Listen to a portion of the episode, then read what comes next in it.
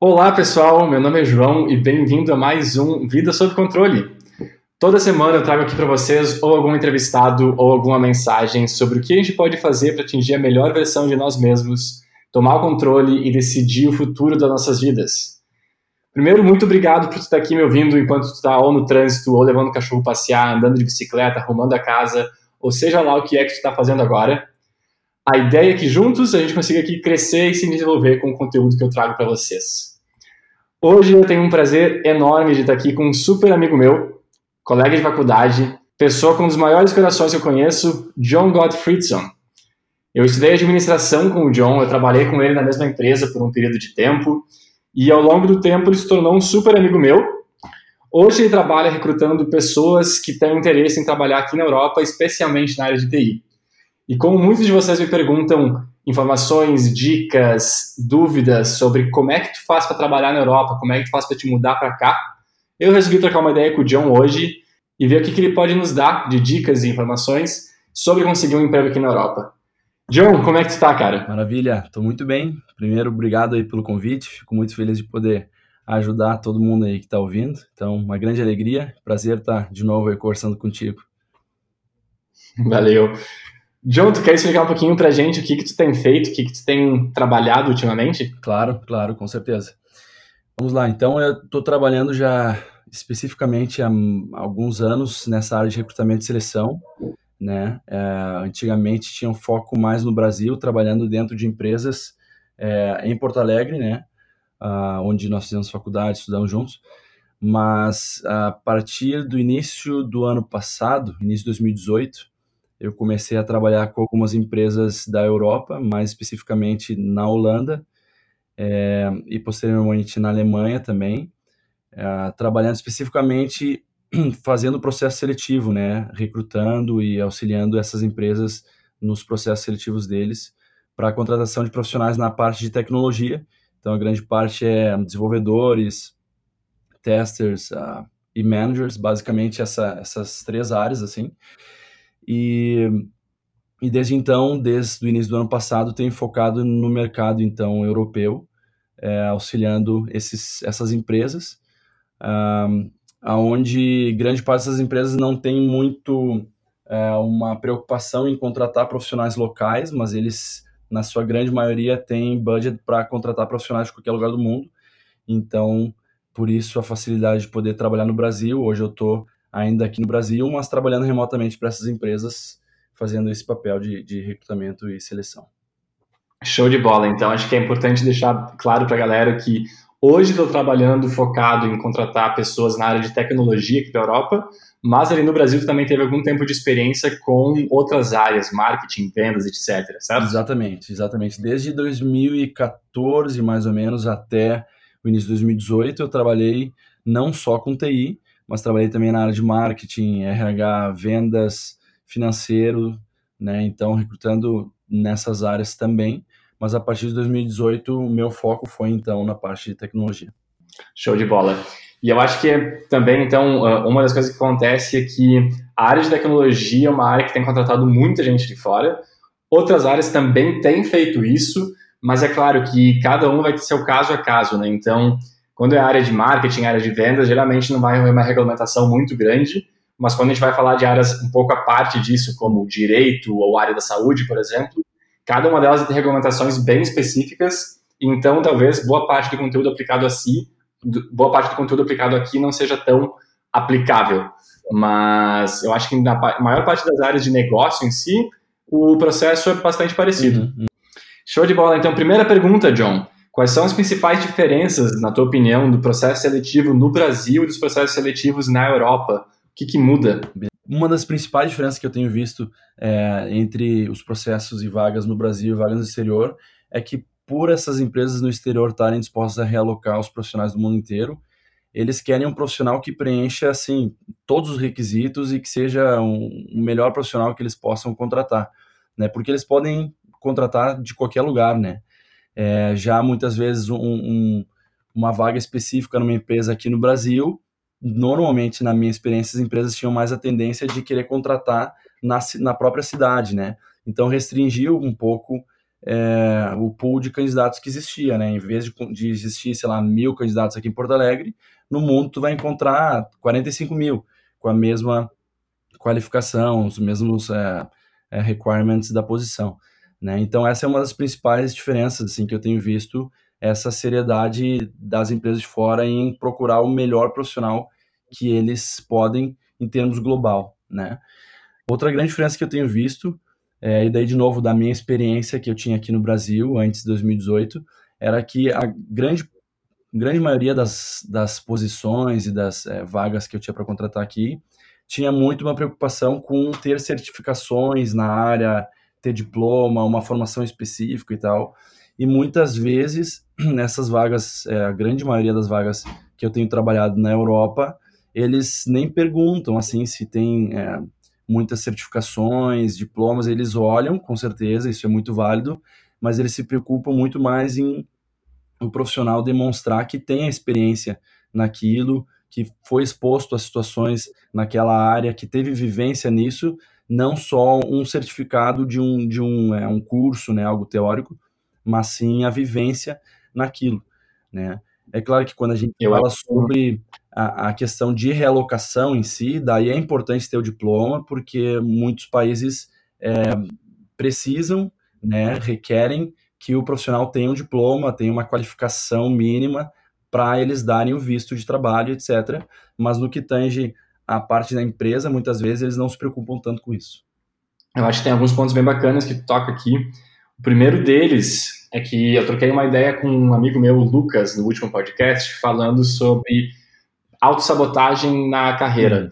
Pessoas que querem aplicar para vagas, pessoas que querem começar algum, a subir na carreira, mas elas acham que não estão prontas. Uhum. Uh, fala, tu falou antes que uma das coisas que tu nota é que aqui na Europa as empresas, como elas têm um pool de candidatos muito grande, elas realmente buscam os melhores candidatos possível para essas vagas. E ao mesmo tempo, tu acha que existe uma diferença muito grande de profissional na Europa e no Brasil? Porque, na verdade, eu acho que o fato de a gente estar buscando profissionais no Brasil para virem para cá é, significa que, na verdade, os profissionais do Brasil são já qualificados o suficiente, são muito bons para competir aqui com os profissionais aqui da Europa, né? Uhum. Não, com certeza. É, eu mesmo, nesses últimos é, meses, o meu foco tem sido América Latina. Então, é, tenho buscado profissionais tanto Brasil quanto Argentina, Colômbia, Chile e Uruguai, basicamente. É, e, então, sim, com certeza, o Brasil hoje é reconhecido no mundo, não só na Europa, mas é, Canadá, Estados Unidos também, como é, um país com um nível técnico, uma qualificação técnica muito boa, né? Então, é, muitas vezes os profissionais já têm a experiência que eles precisam, né? É, para fazer esse movimento, mas estão preocupados em ter mais certificações, em colocar mais coisas no currículo, quando na verdade não não é tão preciso.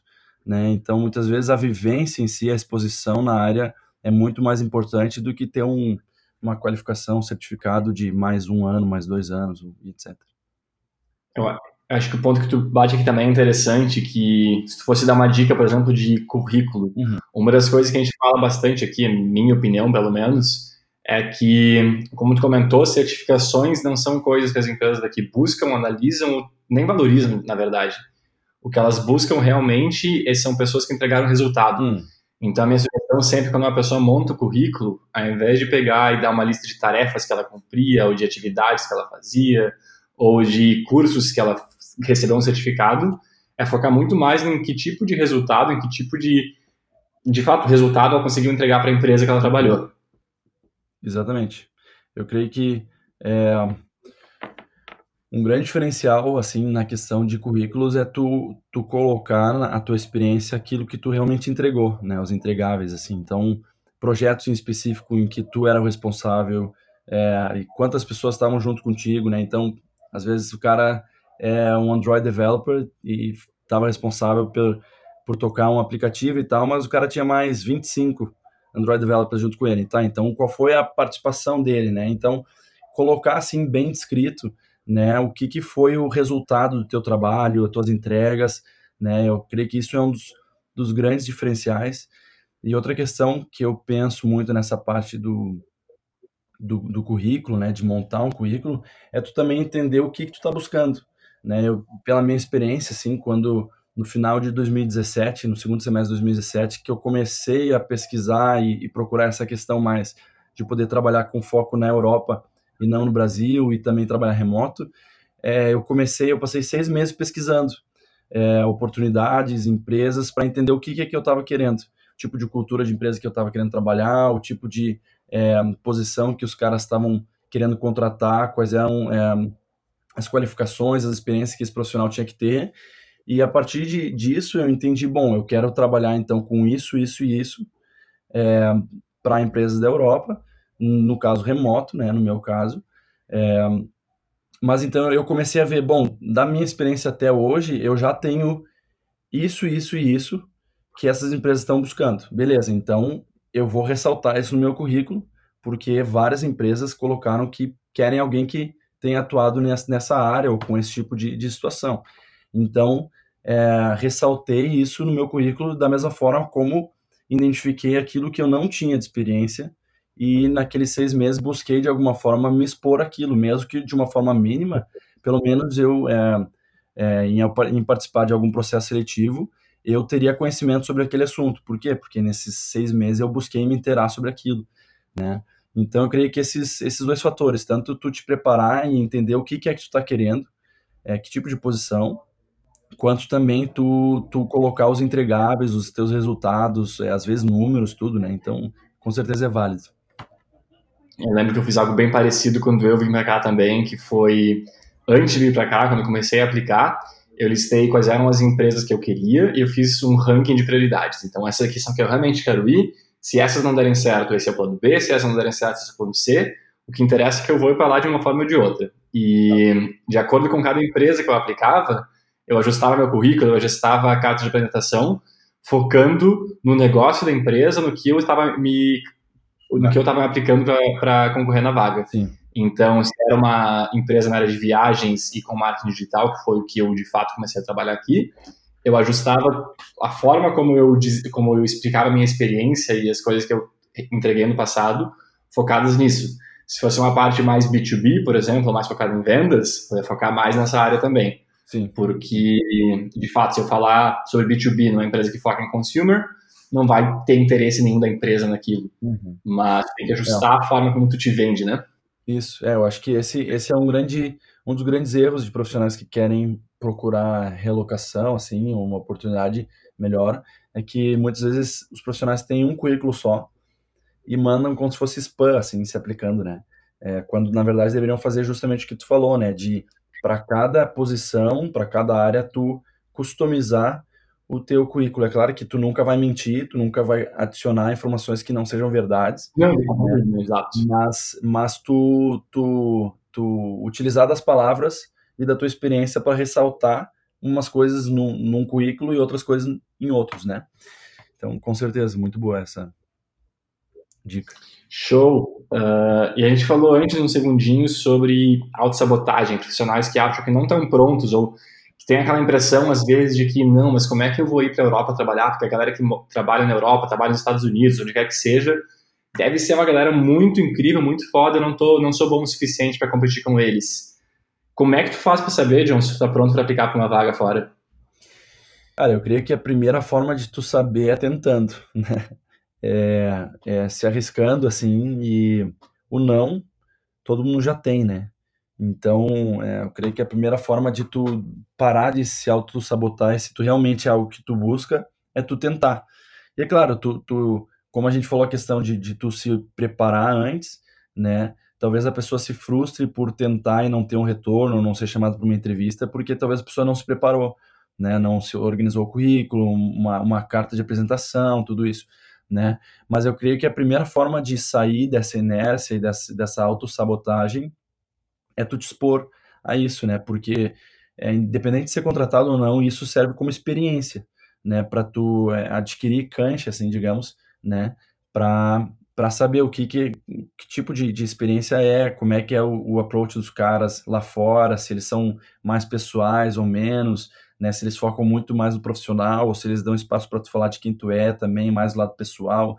Então eu creio que é, esse é, seria a minha primeira dica, assim, para quem está na dúvida se está pronto ou não, seria se expor, né? Então um, uma das questões, por exemplo, é o inglês, tu saber se tu está pronto em relação ao inglês, né? Então, ontem mesmo entrevistei dois profissionais que o inglês deles, eles né, tinham um nível médio, digamos assim, intermediário de inglês, conseguiam é, se fazer entender, mas era longe de um nível assim fluente, com certeza não, né? E, e avançado também não. Faltava uma fluidez, né? Não é nem influência, é uma fluidez na comunicação. Então tinha alguns erros de gramática, de tempo verbal, etc. Então, quando esses caras são expostos num, num processo, né?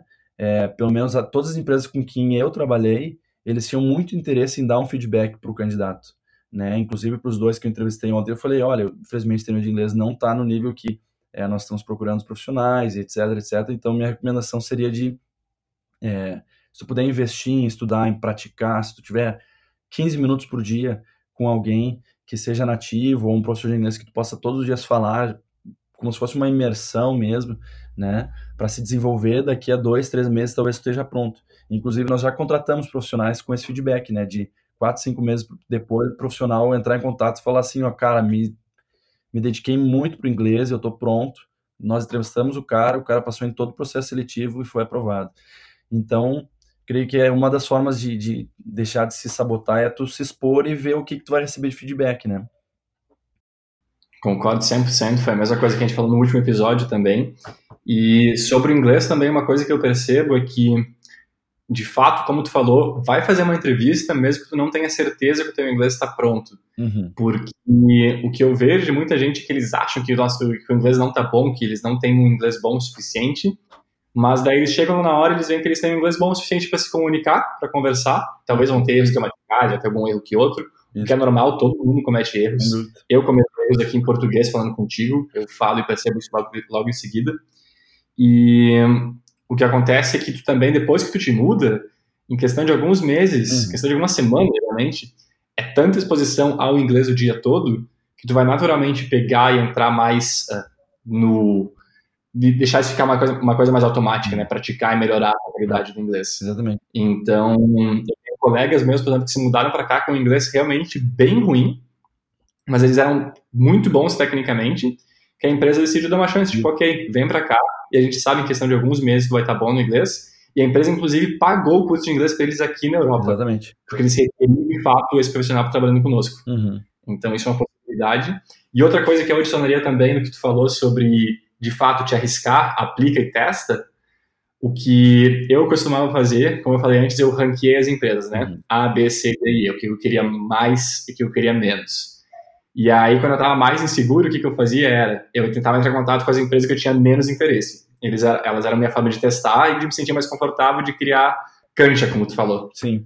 E aí, assim que eu estava mais confortável, sabia o que estava acontecendo, beleza, agora a gente vai lá pro topo, agora a gente vai para aquelas que eu realmente quero. E no fim, eu acho que é realmente uma estratégia de vendas. Tu tem que entender como é que tu deve fazer para vender a ti mesmo. Tu é teu próprio produto, tu tem que entender como é que tu faz para te vender, né?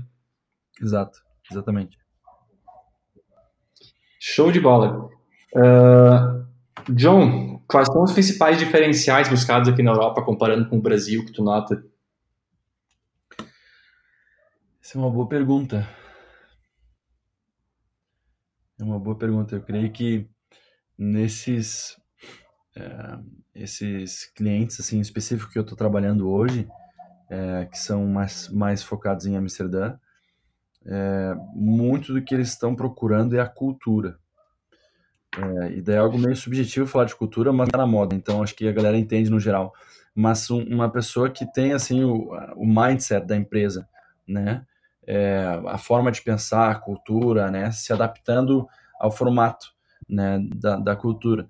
Porque às vezes tu encontra profissionais que são muito bons tecnicamente, têm uma qualificação assim espetacular, mas daí quando no que tange a, a, a questão comportamental e o cultural fit que, que os, as empresas chamam, daí não fecha. Uhum. Então a empresa prefere contratar alguém que tenha o cultural fit e que não tenha tanto técnico, então daí desenvolva, né? Do que o inverso, do que alguém que não tem o mindset da empresa, a cultura, mas tem o técnico, porque normalmente é muito mais fácil tu desenvolver a área técnica do que tu desenvolver o comportamental da pessoa, né? E eu creio que hoje no Brasil as empresas têm se, têm se despertado para isso já não, assim, não é algo tão recente. Eu acho que já tem alguns anos que as empresas têm também despertado para essa, essa busca, assim, específico. Não só buscar um cara que feche os requisitos técnicos, mas o, o formato de pensar da empresa. Né?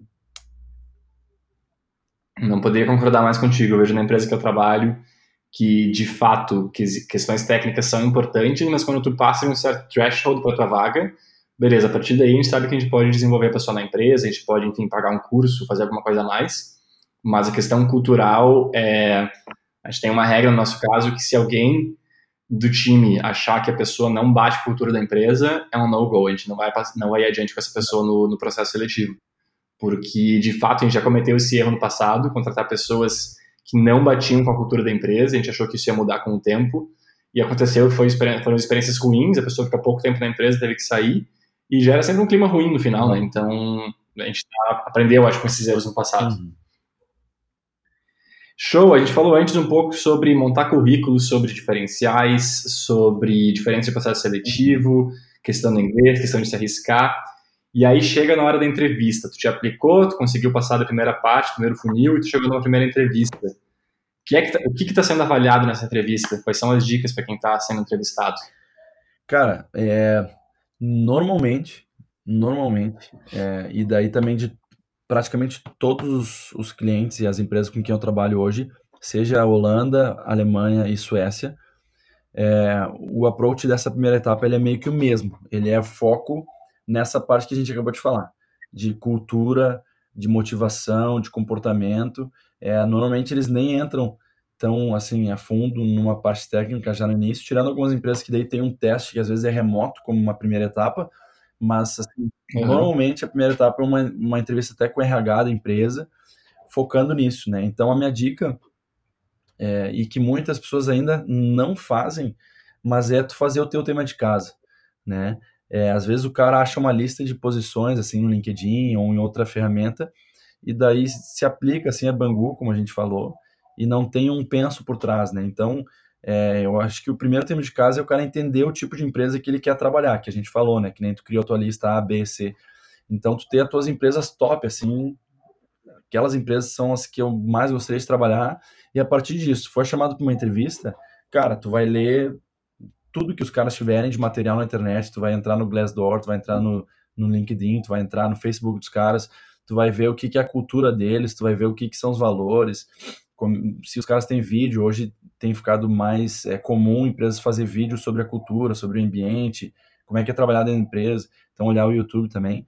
Então essa seria a minha primeira dica de como se preparar para a primeira entrevista, digamos assim, seria fazer esse tema de casa, né, de conhecer o que, que é que a empresa faz, o produto, se é um produto, se é um serviço e, e etc. Concordo, eu vejo, até eu posso te descrever, na verdade, como é que é o processo na Find Hotel e ver se tu vê que na média são parecidos. No nosso caso, o que acontece é que a pessoa se aplica, uh, tem diferença na verdade, se a pessoa se aplicar no site, a gente tem um processo, se o recrutador for atrás, a gente tem outro processo. Mas geralmente, se a pessoa se aplicar no nosso site, a gente vai ter o recrutador entrando em contato no início e checando exatamente o que tu comentou. Questão cultural, se a pessoa de fato tentou entender o que a Find Hotel faz, tentou, sabe explicar porquê que ela tem interesse em entrar na empresa, uh, tenta também entender alguma expectativa salarial, coisas bem iniciais. E a partir disso, nosso recrutador nos dá uma ideia e a opinião dele, se ele acha que faz sentido ir adiante com essa pessoa ou não. Aí, a partir daí, a gente tem um processo que geralmente vai bem rápido, inclusive, que é uma nova entrevista com uh, a pessoa da área, o líder da área, para entender um pouco mais tecnicamente da pessoa, se faz sentido ou não faz sentido. Geralmente a gente manda também um case para a pessoa resolver em casa. Uhum. É nada mais um teste para conseguir entender mais a parte lógica dela, a parte de negócio dela, parte técnica também, e ver se de fato uhum. faz sentido, se ela consegue entender a nossa forma de pensar. Uh, a partir daí, se passar adiante, a gente gostar, a gente faz uma coisa que eu acho muito bacana, que a gente chama de Assessment Day. Então, se a pessoa mora aqui em Amsterdã ou em algum lugar próximo, ela vai passar uma tarde, umas seis horas no escritório conosco, fazendo também algum case junto conosco para ver se ela gosta da cultura da empresa, se a gente gosta de trabalhar com ela também, se o time interage de uma forma boa, e também ver algumas outras últimas questões técnicas uh, se fazem sentido. Tudo isso dando certo, a gente tem um último bate-papo para organizar os últimos detalhes e a pessoa contratada. E se a pessoa é remota, a gente faz esse assessment day à distância também, sem problema nenhum. Então, a pessoa fica conectada por chat durante todo o dia. A gente vai trabalhando, ela faz várias uh, videoconferências com pessoas de diferentes times da empresa. Hum. Assim, ela tem a oportunidade de conhecer várias pessoas diferentes, trocar uma ideia, tirar as dúvidas dela, ver se ela bate com a cultura da empresa também, se ela gosta da nossa cultura. Uhum. E assim a gente vai adiante. Tu vê isso acontecendo em outras empresas também? É mais ou menos Sim, isso? O processo é similar. É, é, claro, cada empresa varia um pouco, mas compartilhando um, um, dos, um dos processos de uma das empresas que eu estou mais focando agora, ele é similar também, mas é, justamente eles têm uma, uma call rápida de uns 30 minutos, com uma primeira etapa também para alinhamento de cultura, como eu falei, motivação, é, remuneração, etc. Depois eles uhum. têm duas etapas técnicas, onde às vezes varia a ordem, mas normalmente é um, é um, é um assessment uh, à distância, uh, técnico, é uma, uma tarefa, alguma coisa que o cara tem que fazer, e depois uma entrevista Isso. remota também, técnica, e se o profissional passa dessas três etapas, ele é convidado é, para ir até Amsterdã, no caso. E daí é uma coisa legal, uma particularidade dessa empresa, que outras também fazem, mas que é, não importa de onde o cara for, eles convidam o cara para ir, é, para ir até Amsterdã, passar por volta de três dias é, na cidade, com tudo pago, voo, hotel e etc.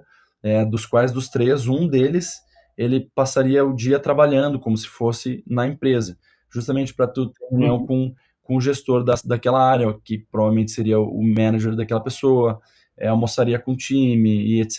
Então, ser exposto à empresa presencialmente e também para a empresa conhecer o profissional pessoalmente. E os outros dois dias daí, normalmente, é para o pro profissional conhecer a cidade e, e ter uma noção um pouquinho melhor do, do ambiente, etc., tendo em vista que muitas vezes a pessoa não pode para Amsterdã ainda do que de fato mudar para outro país sem conhecer o lugar é complicado, né? Tu, ainda mais que vai levar família, vai levar filhos, é uma coisa bem séria e bem importante se considerar se é a cidade certa para você mudar ou não. Né? Exatamente. Exatamente.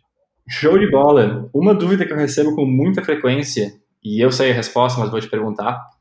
É, na verdade, não tem resposta, só uma palavra, duas palavras. Passaporte europeu é necessário? Não, não é necessário. É, facilita para o lado da empresa, no sentido de que a empresa não tem que pagar pelo processo de visto, mas não é necessário, não é um, assim, eu, eu hoje não tenho nenhum cliente que, que diz que só contrata gente é, com passaporte europeu ou algo do gênero. Já tive, claro, por motivos específicos, daí eles queriam alguém de tal área, mas hoje o normal não é. Então, todas as empresas com quem eu trabalho, eles é, dão visto, eles pagam todo o processo de visto, e de realocação para o profissional contratado e para a família. Uhum. É, então, assim, eles emitem visto de trabalho é, para a esposa, para filhos, até pets, assim, se a pessoa tem, se o candidato tem, eles faz, arrumam a papelada para o profissional levar. E, claro, não é minha área essa, então eu não sei os detalhes, mas até uma coisa engraçada, e não engraçada, mas curiosa, é que para esse cliente, daí tu talvez possa até me, me responder também, se é para Amsterdã ou se é para esse cliente específico, mas eles também emitem é, visto para namorada, e, ou namorado, né? Claro. É, não necessariamente para a esposa ou marido. Mas, é, então, isso é algo interessante, porque às vezes tem gente que está aí 4, 5 anos de namoro e não tem uma perspectiva, assim, de, de casar efetivamente no papel, mas querem continuar junto e, se possível, até relocariam juntos, né? Então, para esse caso, para Amsterdã em específico, é, essa, essas empresas com quem eu trabalho, eles emitem também o visto para o parceiro, independente de ser um parceiro no papel ou não. Sim, uh, eu vejo isso acontecendo e eu acho que tem alguns pontos bacanas que tu uh, tocou ali, que de fato acho que muda de empresa para empresa. Na média, não precisa ter passaporte europeu. Uhum. Algumas empresas eu percebo nos grupos que eu acompanho que eles dizem, ah, para essa vaga eu não patrocino visto, para essa vaga eu patrocino. Então, geralmente, dependendo do quão sênior tu vai ser, eles vão ter mais interesse em patrocinar ou não, do quão difícil é encontrar um profissional naquela área, né? Eles vão ter mais interesse em patrocinar o visto ou não. E sobre a questão de Amsterdã, isso sim é uma regra da Holanda, que aqui na Holanda tu não precisa ser casado para poder patrocinar o visto do teu parceiro. Então, o que acontece é que tu tem que comprovar com fotos, documentos, enfim, criar uma história que comprove que tu e essa pessoa estão juntos há mais de X tempo, eu não sei dizer quanto tempo é especificamente, nice. mas não precisa ser casado. Ser casado só facilita porque ele tu mostra no papel e fechou, né? Claro. Mas, de fato, namorado, namorada, é bem tranquilo. Yeah. Legal, legal. Bom saber. E mais uma, John. Dificuldades para brasileiros. Onde é que tu acha que geralmente as pessoas falham no processo seletivo, os brasileiros nesse caso? Cara, é... qual é o que bloqueia? Eu diria assim, duas coisas que os brasileiros é, nesse, nessa minha história assim com isso têm falhado. Primeiro é não não estar tá preparado com o nível de inglês que a gente falou, ter um nível mínimo, né? Claro, depende de cada empresa, o que cada empresa está disposto a apostar no candidato, né? Mas ter um claro. nível de da pessoa conseguir conversar, né? Isso eu acho que ainda tem muitos profissionais que têm falhado nisso de se desenvolver e não é o que a gente falou aquilo, né? Não é o profissional não tem que ter um inglês fluente, é, ser nativo, ter um, uma pronúncia perfeita, assim, na verdade a pronúncia os caras consideram total, porque lá cada um tem uma pronúncia diferente de inglês. Então é, é um, um nível de conseguir conversar, né? Esse é o primeiro primeira questão. Uma outra falha que eu vejo que muitos brasileiros cometem é de, de às vezes curtir a ideia de realocação e, e buscar é, isso e entrar em processo sem ter uma certeza absoluta desse movimento. É, claro, tu tem a questão de participar por experiência, mas normalmente se tu está participando por experiência, tu realmente está buscando aquilo né? E tu só não sabe se tu tá pronto ou não, mas se quando viu se fechar, fechou. Mas eu já tive mais de um caso, e, e é mais de vários casos no caso, de profissionais que num primeiro momento falaram que realmente queriam é, e participaram de todo o processo, chegaram até o final, receberam oferta da empresa para com tudo pago, relocação, visto, voos para a família, para todo mundo. E daí o cara realmente parou para pensar, daí chamou a esposa para compartilhar do assunto. Então já ouvi de tudo, já ouvi desde o cara que se deu conta que não era o momento até a esposa disser que era ou ela ou a, a, oportunidade, né? E obviamente o profissional escolheu a esposa em vez da oportunidade. Então, essa é uma outra, uma outra questão assim, que eu tenho visto, é se, é, se o profissional está seguindo adiante, está passando nas etapas, então é algo que a empresa realmente está despendendo tempo e esforço para avaliar aquele profissional e para contratar aquele profissional. Então, em contrapartida, o mínimo que a empresa espera do profissional é que ele realmente esteja on board nessa ideia de, de ir para ir para outro país ou outra cidade. E acho é uma questão de respeito e de bom senso dos dois lados, né? Porque a pessoa pode pegar uma empresa do outro lado, mas essa empresa também tem muita gente trabalhando, tem muita coisa a fazer acontecer, e ficar perdendo tempo é complicado, né? Então, concordo 100% contigo. Mas eu acho bacana um ponto que tu não tocou aqui, e que acho importante não ter tocado, que é a questão técnica, né? Uhum. A gente falou sobre isso antes, eu vou só ressaltar porque é uma coisa que acontece muito, que é as pessoas acharem que os profissionais fora do Brasil são muito bons, muito melhores, etc.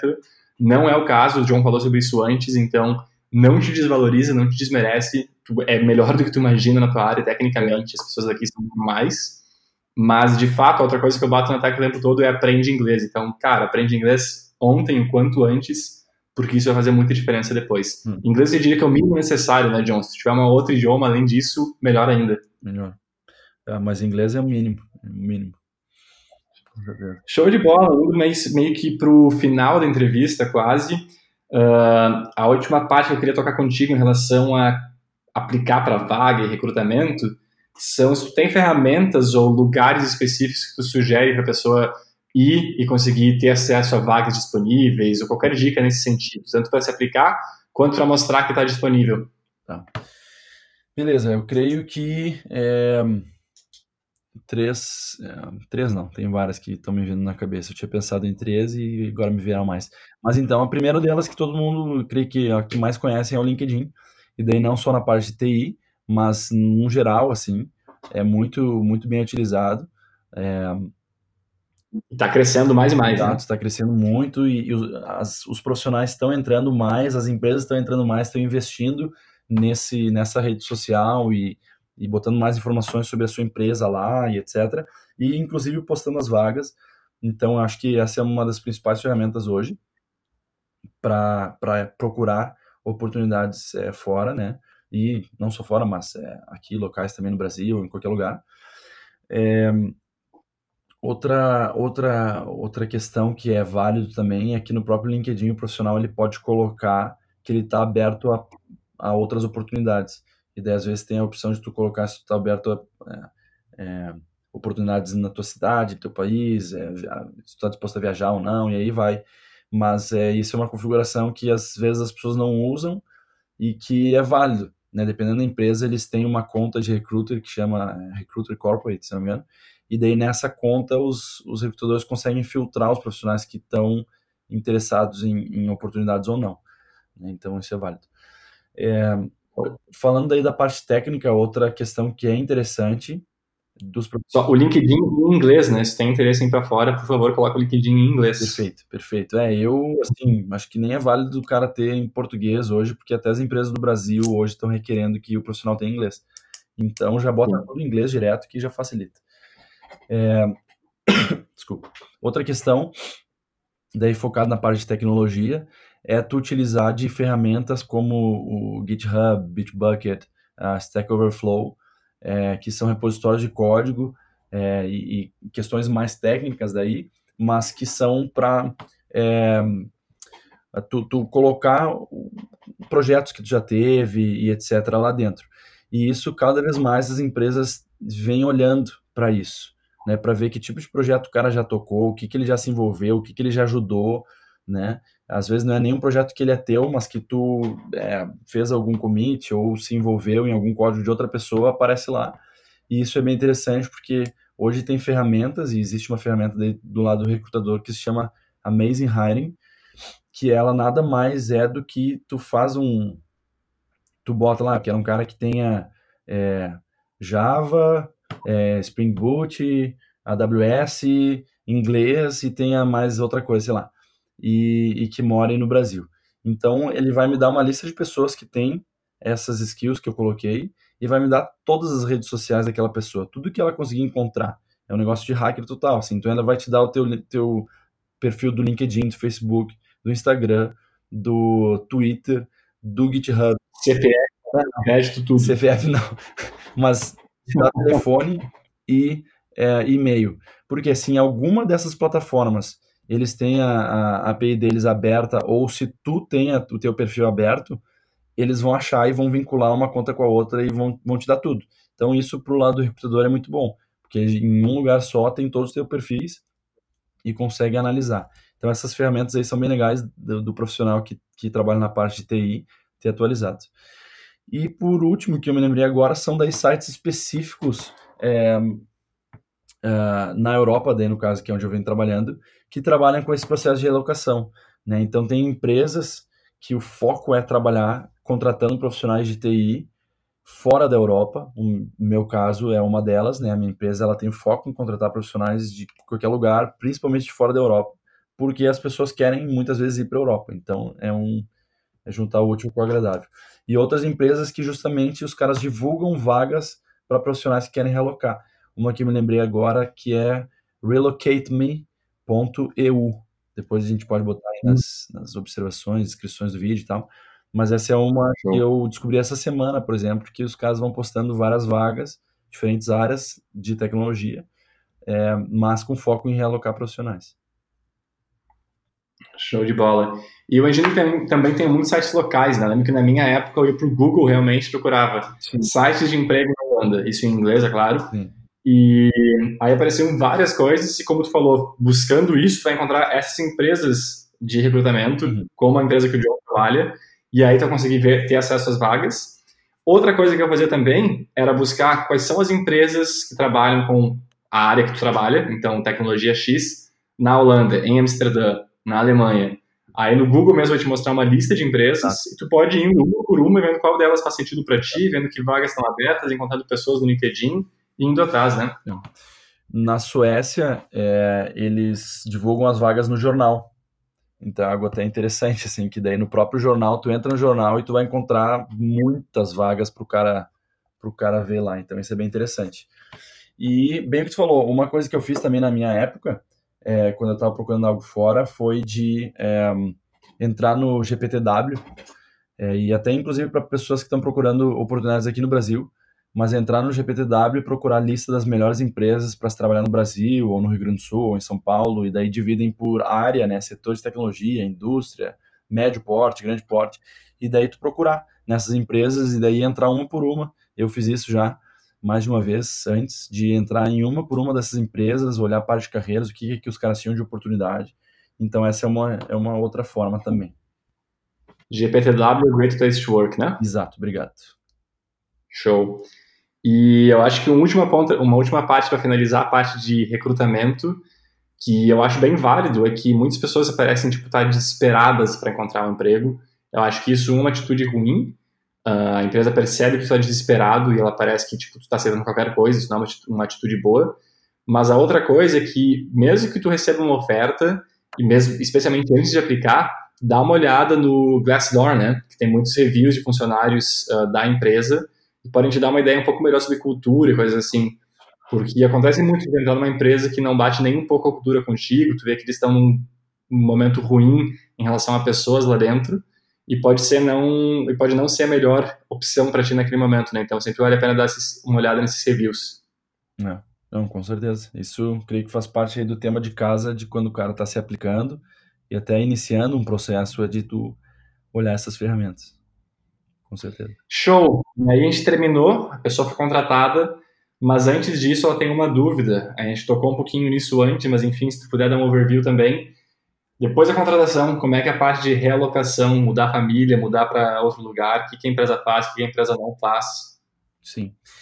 É, bom, no, no meu caso, e daí as empresas com quem eu tenho trabalhado, elas é, auxiliam todo o processo, desde do, do, de repartir que tipo de documentação o profissional e a família precisam ter para dar início à papelada do visto, né?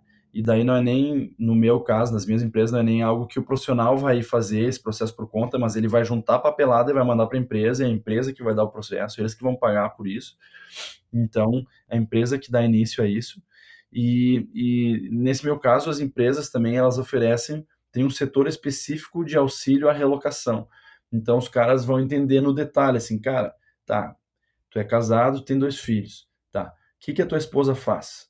que a Kiara ela trabalha, o que, que ela está fazendo da vida. Quando viu, a gente consegue até ajudar ela a procurar alguma coisa na área, já dar uma direção.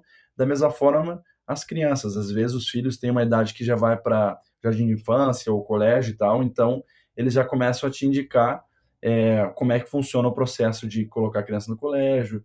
Esse departamento auxilia esse processo todo, é, entendendo a idade das crianças, se já vão no creche ou não, se é, já dão entrada em papelada nos colégios, né? Tudo normalmente é, é, público, né? Na Europa, então não, às vezes é, é diferente, né? Então é, esses departamentos ele auxiliam os profissionais e inclusive em alguns casos, algumas empresas com quem eu trabalhei, eles levavam o profissional e a família antes do início, antes do start date daquele profissional, levavam para o profissional passar uma semana, por exemplo, na cidade. No caso era em Berlim, se não me engano, é, não, Estocolmo, e levava o profissional para lá para ele conhecer a cidade com a família, conhecer os bairros, ter uma noção um pouquinho maior, porque daí a pessoa ia começar a procurar aluguel, e claro, tudo auxiliado por esse departamento, né? É, mas bah, aquele bairro que a gente visitou era muito legal, vamos procurar um apartamento ou uma casa naquela região, né? Então eu creio que é, na grande maioria, e daí da, da minha experiência, o, essas empresas estão preocupadas em fazer um processo o mais assim smoothly possível, né? O mais é, soft, suave, sei lá, a tradução disso. É, uhum. Mas gerar a melhor experiência para o profissional e para a família, tendo em vista que o mindset da, da empresa, assim, cara, se eu manter a família desse cara e esse profissional feliz, ele, ele vai entregar o melhor, vai entregar o melhor trabalho que ele pode entregar trabalhando aqui conosco. Então, eles, eles têm esse mindset aí. Então, normalmente, o profissional não se sente muito sozinho. E daí, claro, essa é a minha experiência. Eu sei de empresas são diferentes, que é, deixam o cara mais largado, assim, entrega o que, que ele tem que entregar de papelada para o visto e etc. Mas, no meu caso, tem um suporte muito grande pelo lado da empresa. Show de bola, não podia concordar mais. Eu vejo isso acontecendo muito o tempo todo por aqui. E realmente faz muito sentido, é uma mudança muito grande para a família, então faz sentido que a empresa dê todo esse apoio, né? Exatamente. É. Show de bola! E John, para finalizar, alguma última dica, segredo, truque para quem quer se aplicar para vagas na Europa? Cara, assim, segredos, truques. É... Acho que não, acho que é, resumindo, não só para quem está procurando algo na Europa, mas em qualquer lugar, eu acho que sempre ser verdadeiro, né? É, apresentar quem tu é de fato nas entrevistas e, e, nas cartas de apresentação, tu contar um pouquinho de quem tu é, tuas habilidades, que tu gosta, que tu não gosta, é um lugar de tu falar um pouco mais também do teu pessoal, onde o currículo foca no profissional, né? É, então, assim, não, não tenho nenhum segredo, assim, acho que não tem uma fórmula específica de um ingrediente, mas são vários ingredientes que a gente falou juntos aqui, né? Questão do inglês, de te preparar, buscar tipo de empresa, cultura, né? Parte técnica. Então, acho que é um conjunto de fatores que levam ao sucesso. É o que eu costumava pensar, é sempre me colocar no papel da empresa, pensando que eu estou recrutando para eles e pensando, se eu estivesse lá recrutando, o que eu gostaria de ver? E aí, esse era o passo que eu tentava seguir é. também. É, faz sentido, faz sentido. Às vezes a gente encontra profissionais que se aplicam numa vaga, mas é, não, não viram o que está escrito de requirements ali na posição e a pessoa não tem nenhum deles. Né? Então, acho que botar, vestir esse papel do, do, do recrutador e pensar assim, ah, o que, que esse cara vai me avaliar é, quando eu, eu for ser entrevistado. E a primeira coisa que ele vai te avaliar é se tu tem aquilo que a posição disse que está buscando. Né? Então, acho que esse é um, é um lugar de partida também. Perfeito. John, eu acho que era isso. Acho que a gente cobriu tudo e mais um pouco sobre recrutamento aqui para a Europa. Uh, como a gente comentou no início, o John é especialista especialmente na área de TI aqui. E também a gente ressaltou que provavelmente várias áreas de negócio, marketing, vendas, os casos são muito parecidos. A área de TI tem sido muito, a área de TI tem investido muito em profissionais fora da Europa, mas não é a única. E quando a gente vai para áreas mais específicas como saúde, direito, etc., talvez engenharias também, algumas engenharias específicas, algum tipo de certificação seja realmente necessário. Uh, eu vou deixar os detalhes do John, tanto o LinkedIn quanto o e-mail dele, Skype dele, qualquer outra coisa que ele me permitir, na descrição do vídeo, na descrição do podcast. E também vou compartilhar no Instagram, provavelmente, quando esse vídeo podcast for ao ar. Lá. E, John, a galera pode entrar em contato contigo, então? Por favor, podem entrar em contato no LinkedIn, Skype, e-mail. Se tiver interesse em realocação, ou se tiver dúvida também, algum auxílio aí, qualquer coisa, por favor, estou à disposição. Show de bola, então, John, valeu mesmo pelo teu tempo, foi um prazer falar contigo de novo. Tudo meu. E eu espero, de fato, que a galera que acompanhou esse podcast consiga colocar a vida deles sob controle também na parte profissional, né? Conseguir ir atrás dos sonhos que eles têm, correr atrás desse novo futuro profissional que espera por eles por aí. E, pessoal, obrigado pela audiência de todos. Espero vocês na próxima semana. Um abraço e até a próxima. Feito, galera. Falou, John. Falou.